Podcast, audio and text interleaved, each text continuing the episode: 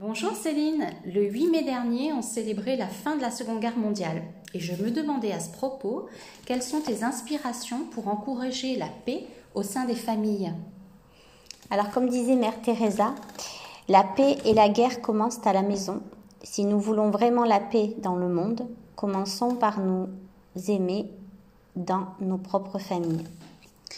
Alors, effectivement, ça fait partie euh, de, de, de, nous, de, nos, de notre capacité de, de, se mettre en colère, de crier, de pleurer, de taper. Ça fait partie des choses que l'on sait faire. Donc, si c'est là, c'est que on doit en faire quelque chose. Donc, il faut les laisser euh, sortir entre guillemets.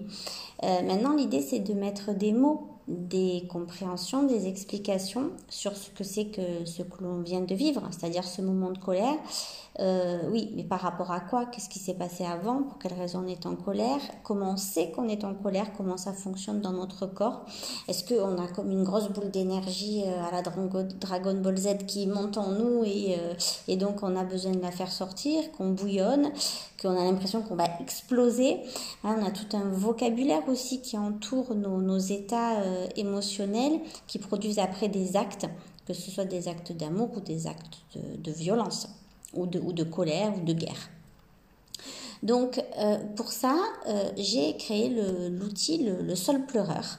Donc le sol pleureur, l'idée c'est de partir de cet arbre euh, qui pousse en général en bordure d'eau hein, et avec ses camailleux de verre. Et donc, on le dessine, cet arbre, ce sol pleureur.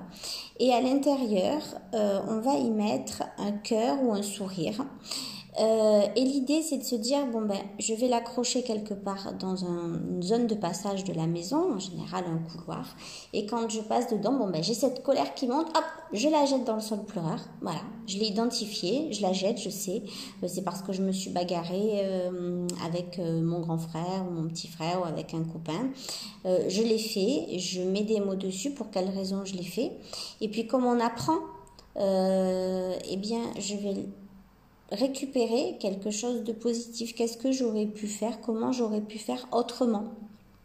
Est-ce que j'aurais pu euh, ben, euh, dire tout simplement, poser des mots, apprendre à poser des mots dessus, de dire ben, ben voilà, si j'en suis arrivée à me disputer, c'est parce que juste avant, eh ben, il avait pris euh, le Lego avec lequel j'étais en train de jouer, bien qu'il était posé à côté de moi, eh bien je le mettais en pause parce que j'étais en train de construire autre chose avec le Lego. Voilà, c'est d'interpréter, de se dire bon ben voilà, c'est aussi apprendre à se respecter et aussi à se dire bon ben c'est pas très grave non plus hein, voilà. Euh, on est des enfants on apprend euh, pour devenir eh ben, un adulte meilleur euh, plus tard à se construire. Enfin avant d'être un adulte d'être un enfant un peu plus grand un adolescent un adolescent. Et, et puis voilà de créer cette dynamique de se dire tranquillement bon ben ok, je reconnais que c'était violent, que c'était méchant de taper ou autre, Comment je peux faire autrement? Ça va prendre du temps. Peut-être que, même c'est sûr, l'acte va se reproduire plusieurs fois. Et c'est aussi ça grandir, c'est de répéter, répéter, répéter pour comprendre parce qu'on comprend petit à petit différemment.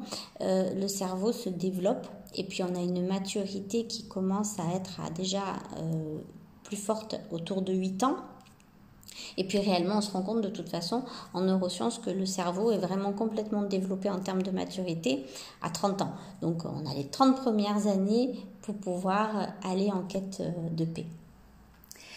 Et puis comme disait Mère Teresa aussi, euh, la paix, euh, en famille ou ailleurs, ça commence par un sourire. Merci Céline, à bientôt.